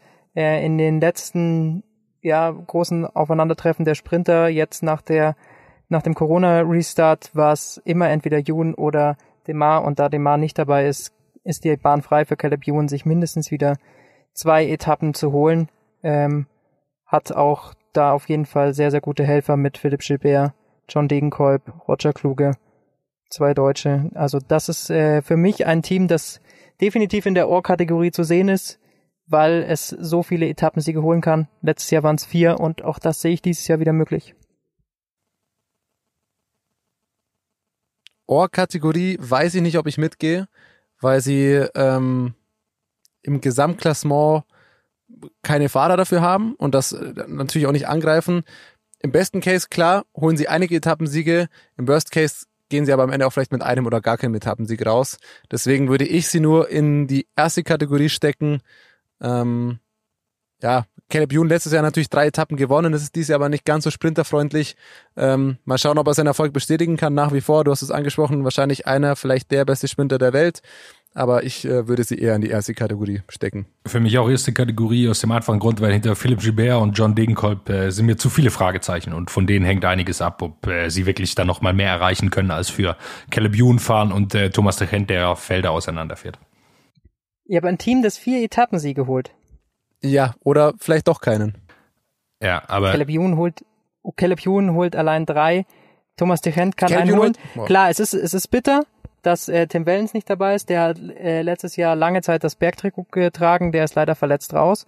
Äh, das ist auch aus Unterhaltungsgründen äh, schade, weil das ist der Best Buddy von Thomas Dirent. Die beiden machen immer Spaß zusammen. So muss Thomas Dirent alleine die, was die Unterhaltung angeht, die Show, zum, Show machen. Aber zurück zum Sportlichen. Ähm, ich sehe ein Team, das meiner Meinung nach mindestens drei bis vier Etappensiege holt, definitiv in der Ohr-Kategorie. Äh, nee, holen sie aber keine, äh, holen keine drei Etappensiege. Deshalb ist es erste Kategorie. Sehe ich wie Jonas. Wir sprechen uns in drei Wochen nochmal. Und wenn du recht hast, werden Jonas und ich das selbstverständlich äh, verschweigen oder niederreden. Absolut richtig, Thomas. Nächstes Team ab, äh, Mitchelton Scott. Mitchelton Scott ist mein Team. Da muss man sagen, wir haben sie, letztes Jahr haben wir sie unterschätzt. Wir haben sie letztes Jahr, ach so, wir wollten über Missverständnisse, die wollten sie, wollten sie natürlich totschweigen. Ich mache es trotzdem nicht. Mittens Scott, wir haben sie letztes Jahr nur in die zweite Kategorie gesteckt. Dieses Jahr grade ich sie zur ersten Kategorie auf, einfach weil sie letztes Jahr ähm, so stark waren und dann einfach doch äh, relativ viel erreicht haben. Ähm, mit dabei Adam Yates, Esteban Chavez, ähm, ein Team, das ja wahrscheinlich wieder auf Etappensiege gehen wird, wie sie es letztes Jahr geleistet haben. Und ähm, daher für mich dieses Jahr auch einfach aus unserem Fehler vom letzten Jahr in der ersten Kategorie. Was für mich der Vorteil dieses Teams ist, und das klingt jetzt blöd, ist, dass dieses Jahr die Tour in der ersten Woche schon so schwer ist, dass Adam Yates wahrscheinlich nicht mehr um den Toursieg kämpfen wird. Und dann haben sie tatsächlich zwei Wochen freie Fahrt, um Etappensiege zu fahren. Und da sind die Fahrer einfach so stark, die sie haben, wenn die in Ausreißergruppen äh, mit dabei sind, dann äh, kann das auf jeden Fall was werden. Äh, Luca Meske ist noch ein ganz interessanter Nachwuchssprinter, der im vergangenen Jahr schon mal äh, das eine oder andere Mal aufgetrumpft hat. Ob es für eine Tour-Etappe bei ihm schon reicht, denke ich nicht, aber auch äh, ein Mann, auf den man auf jeden Fall äh, achten kann der äh, sehr endschnell ist. Also es ist auf jeden Fall ein Team, das äh, erste Kategorie würdig ist. Ja, der Vorteil ist, Sie haben, Lukas, du hast schon gesagt, Sie haben es auch schon vorher gesagt, Sie gehen nur auf Etappensiege, gar nicht auf Gesamtklassement. Äh, dann haben Sie noch Daryl Impey, der hat schon eine Tour-Etappe gewonnen, auch ein endschneller Mann aus Gruppen. Äh, Mikkel Nieve, auch stark am Berg. Also ich glaube, die werden immer in Gruppen sein, versuchen Etappensiege zu holen, wo immer und wann immer es geht. Äh, und die haben einen klaren Plan. Die gehen nur auf Etappensiege, äh, ähnlich wie Lotto. Äh, deshalb für mich auch erste Kategorie, einfach weil sie, sie wissen genau, was sie vorhaben, ähm, haben die Fahrer für alle Etappen dabei, äh, einige noch passable Helfer mit äh, Jack Bauer, der auch äh, sicher eine gute Tour fahren kann, aber äh, da jetzt auch nicht wirklich was reisen kann. Aber äh, die anderen, äh, die wir genannt haben, die sind prädestiniert, glaube ich, für, für Etappensiege, die sie holen können. Nächstes Team Movistar äh, unser absolutes Lieblingsteam, über das wir uns hier immer lustig machen. Ähm, die versuchen alles auf Enric Maas zu setzen, haben auch noch den, den Allstar Alejandro Valverde dabei, äh, von dem aber nicht viel zu erwarten ist. Er hat jetzt schon gesagt, wenn er weiter so fährt, dann hört er direkt nach Olympia auf. Er hat ja eigentlich vor 2022 auch noch zu fahren. Sieht aktuell nicht danach aus. Ähm, ich glaube, die werden versuchen, aggressiv zu fahren. Ähm, bisschen Spaß machen vielleicht, je nachdem, wie lange sie auf Maß äh, im Gesamtklassement setzen, was hoffentlich nicht so lang ist, weil der Mann ist absolut nicht in Form. Ähm, die haben noch überhaupt keine Ergebnisse äh, erzielt dieses Jahr. Ähm, deshalb ist es für mich äh, schlechtestes Szenario, katastrophale Taktik, wie sie es immer haben, und trotzdem versuchen, aufs Gesamtklassement zu gehen, was hinten und vorne nicht funktionieren wird. Und das Beste ist vielleicht ein Etappensieg. Deshalb ist es für mich zweite Kategorie. Ähm, die sind nicht so stark ähm, wie letztes Jahr, auch wenn letztes Jahr schon einiges schief ging, aber da hatten sie noch genug Fahrer fürs Gesamtklassement dabei. Und sie waren letztes Jahr doch, glaube ich, immer noch, äh, haben sie letztes Jahr immer noch die Mannschaftswertung geholt. Bin ich jetzt falsch? Insofern, ähm, ja, Movistar holen sie jedes Jahr. hat überzeugt natürlich durch äh, Katastrophentaktik ähm, schon länger. Ich sehe sie dieses Jahr im Vorteil, dass sie nicht mit drei Kapitänen fahren, wo nicht klar ist, für wen gefahren wird. Ähm, alle weg sind. Ich bin gespannt. Ich könnte mir sogar vorstellen, dass Movistar zu überraschen weiß und Enric Mas in der Top 10 irgendwo platziert. Ähm, Nee, äh, dafür ist er viel zu schlecht am Start, drauf. Max Soler am Start. Ich sagte, deswegen meinte ich am besten Fall. Ähm, vielleicht kann man über die erste Kategorie sprechen. Hätte ich sie tatsächlich hingesetzt, aber jetzt, je mehr ich drüber spreche, wahrscheinlich merke ich doch, dass es doch nur zweite Kategorie wird. Aber der Vorteil haben sie auf jeden Fall, dass sie dieses Jahr wahrscheinlich, wobei vielleicht fällt ihnen was Neues ein, um äh, witzig aufzufallen, aber dieses Jahr nicht mit der mit drei Kapitänen, wo unklar ist, für wen gefahren wird, äh, hingehen, sondern alles auf Endig Maß gesetzt wird wenn er überzeugen kann, wenn er überraschen kann, kann auch Movistar überraschen. Aber der ist einfach viel zu schlecht gefahren dieses Jahr, das muss man einfach sagen. Also ähm, letztes Jahr hatten sie drei, für die sie fahren konnten, dieses Jahr haben sie aus meiner Sicht gar keinen äh, und das äh, deshalb nicht über zweite Kategorie. Irgendwann haben sie dann Carlos Verona noch, ähm, Marc Soler, äh, die dann da mitmachen können, aber die sind alle nicht so in Form, wie man sich das vorstellen müsste eigentlich für so ein Team. Deshalb für mich zweite Kategorie wird man nicht so viel von sehen ihr habt schon angesprochen, das Einzige, was noch schlimmer ist, äh, nicht zu wissen, wie man, für wen man fährt bei drei Leuten, ist nicht zu wissen, wen man fährt, für wen man fährt, weil es gar niemanden gibt. Und wenn ich das äh, Wort Movies da höre, dann denke ich sowieso sofort ans Gruppetto, aber.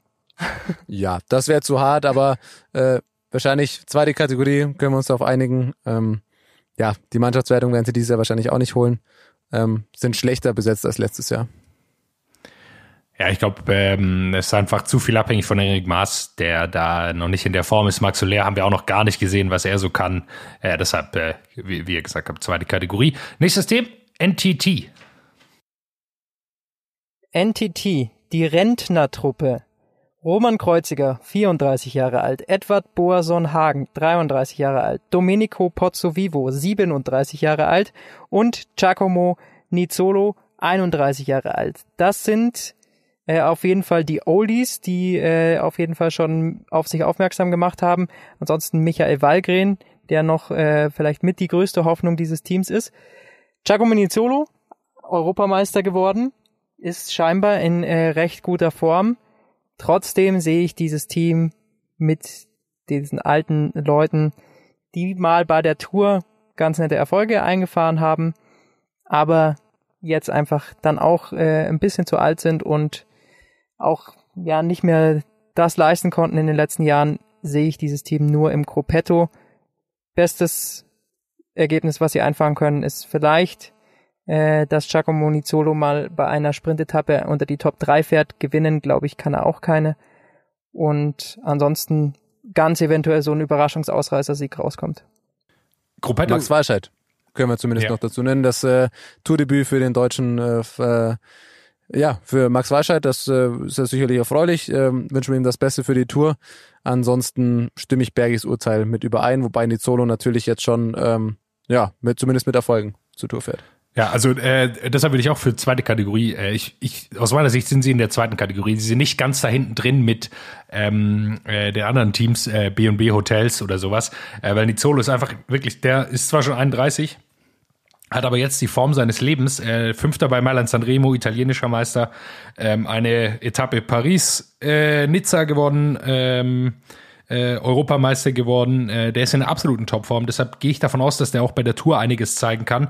Mit Max Walscheid hat er äh, jemanden dabei, der ihn anfahren kann. Ähm, ist natürlich unsicher, wie das reicht, aber äh, Pozzo Vivo weiß man immer nicht, was der so noch so drauf hat mit 37, aber äh, mit Walgren haben sie einfach noch einen starken Mann dabei, der äh, aus Etappen immer was reißen kann. Für mich ist es ein Zweitkategorie-Team, einfach weil äh, Nizzolo äh, in so einer Topform ist und weil Walgren äh, ein, einfach ein wirklich absoluter Topfahrer ist, den sie haben. Und äh, man darf nicht vergessen, für Mailand Sanremo sind die mit einem klaren Ziel angetreten. Die sind alle für Nizzolo gefahren, hat dann am Ende zu Platz 5 gereicht, was ein Top-Ergebnis ist. Dritter aus der Gruppe im Sprint. Und äh, ich glaube, es werden sie wieder haben. Die alten Leute wissen schon, äh, wie sie gute Ergebnisse erzielen können. Und für mich äh, ist das ein Team, wo man mal drauf schauen könnte, die tatsächlich stärker werden könnten, als man, als man denkt, äh, bei einzelnen Etappen zumindest. Ich überlege noch, aber ich glaube, Jonas hat mich überzeugt. Zweite Kategorie. Ich sehe es nur im Gruppetto, Giacomo Nizzolo, vergangenes Jahr hat er beinahe äh, Champs-Élysées gewinnen können, da wurde dann auch wieder übersprintet. Äh, Es, er ist in diesen großen Rennen dann doch oft nicht, nicht clever genug, äh, nicht abgezockt genug. Vielleicht hat er mich jetzt mit der Europameisterschaft, äh, die ich allerdings nicht zu hoch hängen will, äh, ein bisschen überrascht. Aber er hat Demar und Ackermann geschlagen. ja, das, äh, wegen sage ich ja, ein bisschen überrascht. Trotzdem will ich dieses eine Rennen dann nicht zu hoch hängen. Ich glaube nicht. Und dann hängt mir dann auch zu viel von Nizzolo ab. Äh, wir können auch gerne im Dissens hier bleiben, habe ich gar kein Problem mit. Äh, war mir nur wichtig, das nochmal äh, herauszustellen. Mit einem Team wollen wir weitermachen. Deutsches Team, äh, Sunweb. Und wenn wir gerade von der Rentnertruppe gesprochen haben, kommen wir jetzt zur Studententruppe. Meiner Meinung nach ein ganz, ganz junges Team, äh, ganz viele junge Fahrer Anfang 20 mit dabei. Allerdings haben sie auch so ein bisschen das Studentenproblem. Denn am Anfang des Jahres, da waren sie noch in jeder Vorlesung. Jetzt ist das nicht mehr der Fall. Am Anfang des Jahres, bevor die äh, Corona-Krise kam, richtig, richtig stark gefahren. Wir haben da auch in unserer Podcast-Folge mit Nikias Arndt drüber gesprochen, der auch mit am Start sein wird bei dieser Tour de France. Da haben sie bei Paris-Nizza richtig dominiert, sind richtig gut gefahren. Seit dem Restart läuft es allerdings überhaupt nicht mehr. Und da sind einige Fahrer überhaupt nicht in Form.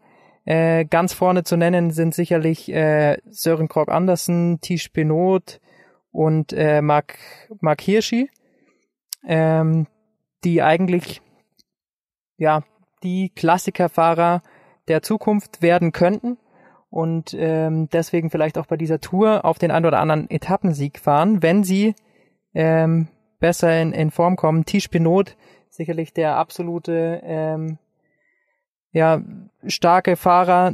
Er war bei Paris-Nizza Zweiter hinter Schachmann. Äh, auf den gilt es auf jeden Fall zu achten. Aber dadurch, dass sie eben jetzt sich so schwach in Form präsentiert haben, muss ich sie leider in die zweite Kategorie stecken. Ja, mir ist auch noch nicht so ganz klar, wo sie drüber hina äh, wo sie hinaus wollen. Also es hängt sehr, sehr viel von Benot und Hirschi. Die zwei will ich jetzt mal so rauspacken.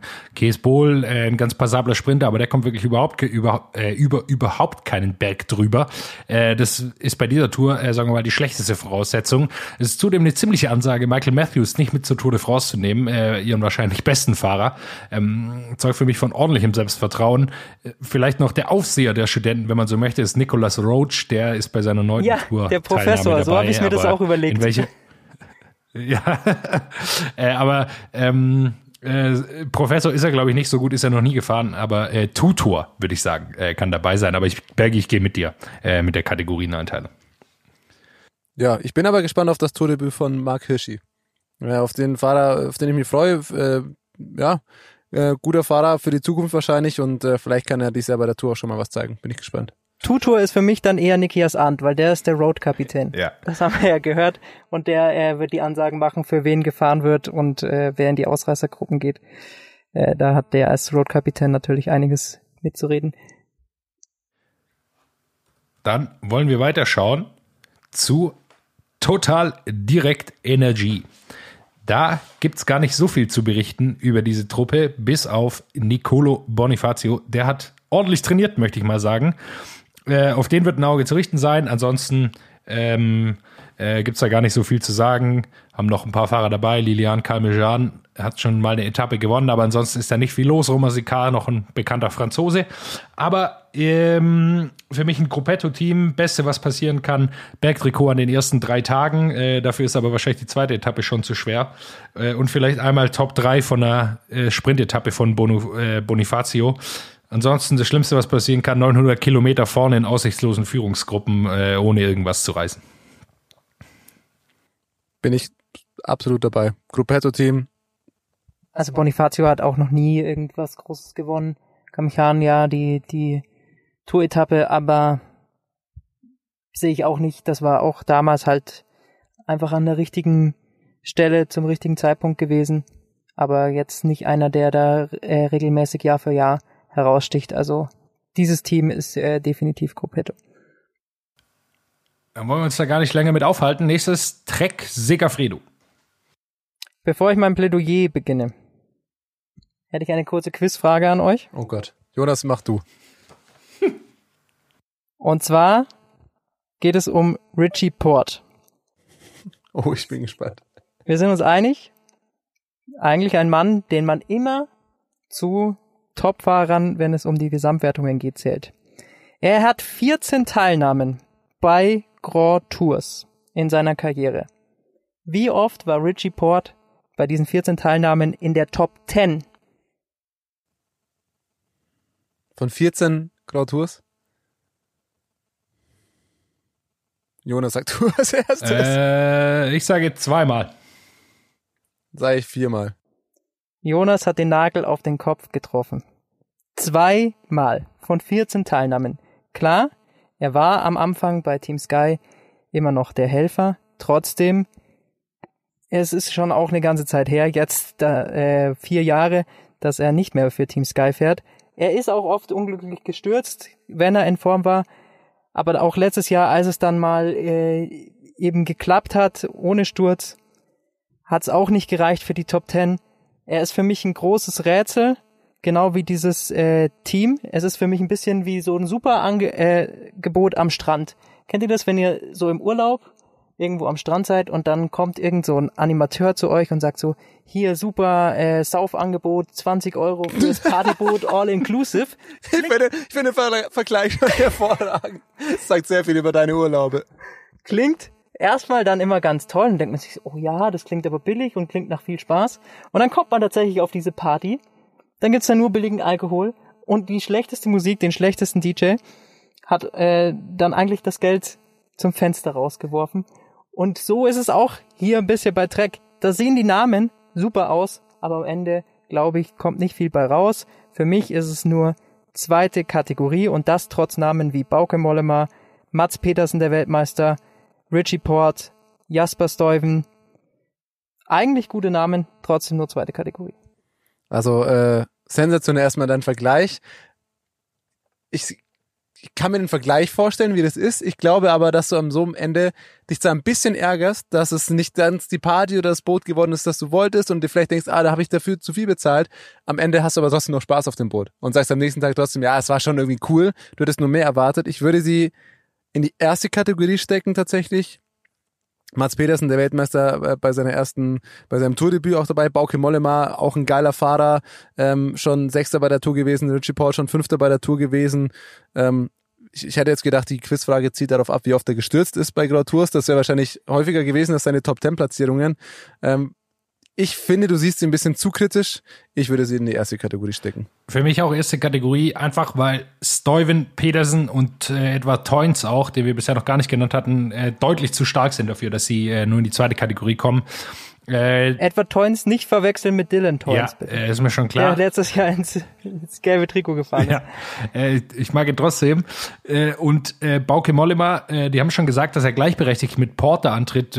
War ich jetzt mal noch nicht zu bezweifeln, aber ähm, Bauke Mollema hat immer irgendwelche Probleme. Das heißt, irgendwann nach dem dritten Tag äh, ist ihm 15 Mal die Kette runter und dann ist er äh, eh raus aus dem Gesamtklassement. Und ab dann wird's äh, spannend, weil er nämlich schon in einer ganz guten Form ist dieses Jahr und er, glaube ich, dann in Ausreißergruppen gehen kann. Deshalb ist für mich auch erste Kategorie, weil die einfach auch zu stark sind und in schweren Sprints dann doch Petersen hat es gezeigt, er hat äh, auch schon äh, einen Sprint gewonnen bei der Polen-Rundfahrt. Die haben ein super Anfahrteam, äh, die da einen Sprint anfahren können. Und ich glaube, da äh, sind sie dann zu stark, um sie in zweite Kategorie zu packen. Aber Petersen, das war der einzige Sieg nach seinem Weltmeistertitel. Bauke Mollema, gebe ich dir recht, sehe ich sogar als besseren Fahrer als äh, Richie Port. Allerdings macht er immer einen Classic Bauke. Wir haben es äh, bei der Lombardei-Rundfahrt gesehen, da war er noch mit äh, Nibali zusammen und ich weiß gar nicht, noch ein dritter Helfer. Ähm, ist ja auch, ist ja auch egal. Da waren sie zu dritt vorne und haben es wieder verkackt, unter anderem, weil Bauke Mollema in der Abfahrt sich dann versteuert hat.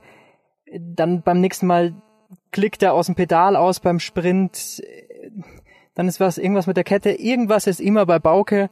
Irgendein klassischer Bauke passiert immer. Ich glaube, das kann man für Pannen bei Radrennen kann man den Begriff klassischer Bauke äh, einführen bald. Ich kann, glaube ich, Trek jetzt nicht mehr sehen, ohne an dein Partyboot zu denken. Und ich glaube, du hast, dir ist der Partyboot-Gedanke eingefallen und deswegen siehst du Trek so schlecht. Bauke, du ist, hast, du Bauke hast, ist der Typ, der auf jeden Fall am nächsten Tag nackt irgendwo am Strand ohne Klamotten aufwacht.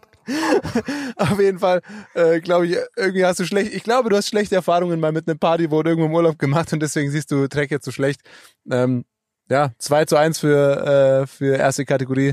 Ich glaube, den Kampf äh, hast du verloren. Ja, weil Thomas und Wenn ich jetzt, Thomas und ich, Ja? äh, die ja beide schon ähm, sehr positive Erfahrungen auf Mallorca gemacht haben mit billigem Alkohol und schlechten DJs, äh, deshalb äh, schätzen wir die wahrscheinlich einfach höher ein und äh, reichen die in die Kategorie 1. ich bin auf jeden Fall auf unseren Tourfunk gespannt, weil dieses Partyboot und sonst, ich glaube, darauf werden wir nochmal äh, zu sprechen kommen. Aber Tourfunk, da kommen wir gleich noch drauf, denn wir, wir Letztes haben, glaube ich, nur noch ein Team vor uns, Letztes oder? Team. UAE Team Emirates. Und das ist auch nochmal äh, mein Team.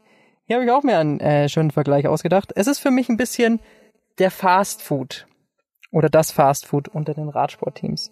So, man weiß eigentlich, ist es jetzt nicht so toll, das äh, zu essen. Man weiß auch nicht so richtig, wie, wo das herkommt. Äh, Im Fall von UAE weiß man's. äh, das kommt äh, aus den Emiraten. Da steckt sehr viel Öl dahinter. Deswegen so ein bisschen, also wenn man das Team mag, ist auch so ein bisschen so ein Laster dabei, ähnlich wie beim Fastfood. Aber es ist einfach verdammt gut. Es schmeckt einfach verdammt gut. Und deswegen kann man sich dieses Team auf jeden Fall äh, ganz, ganz dick markieren bei dieser Tour de France. Es ist für mich Ohr-Kategorie Tadej Pogacar, letztes Jahr Dritter bei der Vuelta. Ja, Enric Maas war auch Dritter bei der Vuelta und hat es im letzten Jahr nicht hingekriegt. Bei Pogacar sehen aber die anderen Erfolge deutlich stärker aus. Für mich auch der Mann, der mit ums weiße Trikot kämpfen kann. Ich sehe ihn stärker als Aru, auch wenn der wahrscheinlich als nomineller Kapitän mit dabei ist bei diesem Team. Ich glaube, es wird alles für Tadej Pogacar gefahren und er hat auch richtig, richtig gute Helfer mit dabei. Zum Beispiel David äh, de la Cruz, der hat gerade das Bergtrikot bei der Dauphiné gewonnen. Oder Davide Formolo, Zweiter bei Strade Bianche, eine Etappe bei der Dauphiné. Richtig starker Neuzugang von Bora, der super in Form ist. Alexander Christoph kann mal auch noch eine Sprintetappe gewinnen, sehe ich ihn allerdings nicht mehr so stark wie in den äh, vergangenen Jahren. Trotzdem, das Team wird für Pogacar fahren am Ende des Tages und richtig, richtig gut fahren. Pogacar, Geheimtipp fürs Podium. Also, da bist du drüber, meiner Meinung nach. Auf deinen Vergleich komme ich gar nicht zurück mit dem Fastfood, weil den habe ich nicht ganz verstanden. Ne? Der war mir viel zu Naja, wirr. es Nein, nein, nein. Du hast, du hast zwei Argumente angeführt. Eins davon war, man weiß nicht, wo es herkommt und hast dann selber gesagt, ja gut, bei UE weiß man, wo sie herkommen. Lass mir deine Vergleiche. Aber es ist immer so ein bisschen so ein, so ein Laster mit dabei. ja, hm. ich würde sagen, wir UAE lassen den Vergleich einfach. Ich bin gespannt, was Jonas gleich dazu sagt.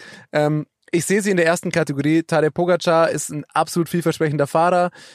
Ein Geheimtipp kann er auf jeden Fall sein. Ähm, absolute Best Case ist, dass er aufs Podium fährt. Da sehe ich aber die Konkurrenz einfach zu stark. Ähm, in ein, zwei Jahren, ja, dieses Jahr, das ist einfach noch zu früh, da fehlen dann die, die Gesamterfolge, sie werden im Gesamtklassement äh, meiner Meinung nach nicht in den Top 5 vertreten sein. Ähm, Alexander Christoph, weiß ich auch nicht, ob der noch hat drei Etappensiege bei der Tour. Ähm, sehe ich den auch nicht ganz vorne mit dabei. In der ersten Kategorie ja, einfach weil sie auch Fahrer haben wie Fabio Aru und Tadej Pogacar, der ein vielversprechender Mann ist, aber die Or-Kategorie ist für mich da eigentlich deutlich zu hoch. Berg, ich kann äh, äh, natürlich verstehen, dass du dich, äh, wie ich bei Education First, auf den äh, Fanzug aufschwingen willst, aber Or-Kategorie ist mir auch zu hoch, einfach weil Pogacar noch nie in seinem Leben eine Tour gefahren ist und dafür sind sie dann zu abhängig von ihm, auch wenn Formulo sehr, sehr stark gefahren ist. Aber äh, bei denen wird es keine Debatte geben, ob es auf Gesamtklassement geht oder nicht. Äh, die werden keine Etappensiege jagen, sondern nur auf GC gehen. Und äh, okay, ganz kurz, da ist für mich erste ganz Kategorie. kurz um Pogacar, ganz kurz um Pogacar, nur mal äh, kurz seine Erfolge nach diesem dritten Platz bei der Vuelta aufzuzählen. Er war Vierter jetzt bei der Dauphiné. Er war Zweiter bei der UAE-Tour, die dieses Jahr auch sehr gut besetzt war. Bei Strade Bianca und Mailand Sanremo ist er 13. und 12. geworden. Also er war slowenischer Meister im, im Zeitfahren gegen Roglic. War Zweiter beim Straßenrennen, hat lange mit Roglic mitgehalten. Das ist nicht so wie bei Maas, der im Jahr danach ja, so ein bisschen mitfährt, sondern der Mann äh, knüpft da nahtlos an. Und das ist, äh, für mich hat er nochmal einen Sprung gemacht und äh, wird überraschen. Er wird überraschen, er ist ein guter Fahrer, aber fürs Podium wird es nicht reichen. Äh, Ich glaube, er wird am Ende vielleicht auf einem guten sechsten Platz kommen, was ein absolut gutes Ergebnis schon wäre Geheimtipp bei der Podium. Konkurrenz dieses Jahr. Ähm, aber Or-Kategorie ist da, denke ich, zu hoch angesetzt. ja, er ist Jonas, wir sind zu zweit für erste Kategorie, richtig? Ja, er ist ein absolut fantastischer Fahrer und ihr, ihm gehört ohne Frage die Zukunft, aber äh, Or-Kategorie ist mir einfach, wenn man das ganze Team mal betrachtet, dann noch ein bisschen zu hoch. Auch wenn es eine gute Truppe ist, will ich gar nicht in Abrede stellen. Wahnsinn. Dann sind wir durch. Wir haben es jetzt geschafft, fast eineinhalb Stunden über alle Tourteams zu sprechen. Hervorragend. Ich glaube mal, dass man jetzt den Eindruck hat. Ähm, ich bin sehr gespannt, wie gut wir liegen. Ich glaube, wir lagen letztes Jahr mit unserer Vorausschau gar nicht mal so schlecht. Mitchelton Scott haben wir ziemlich falsch eingesetzt, eingeschätzt. Ansonsten waren wir da, glaube ich, relativ äh, nah dran. Ich bin gespannt, wie es dieses Jahr wird.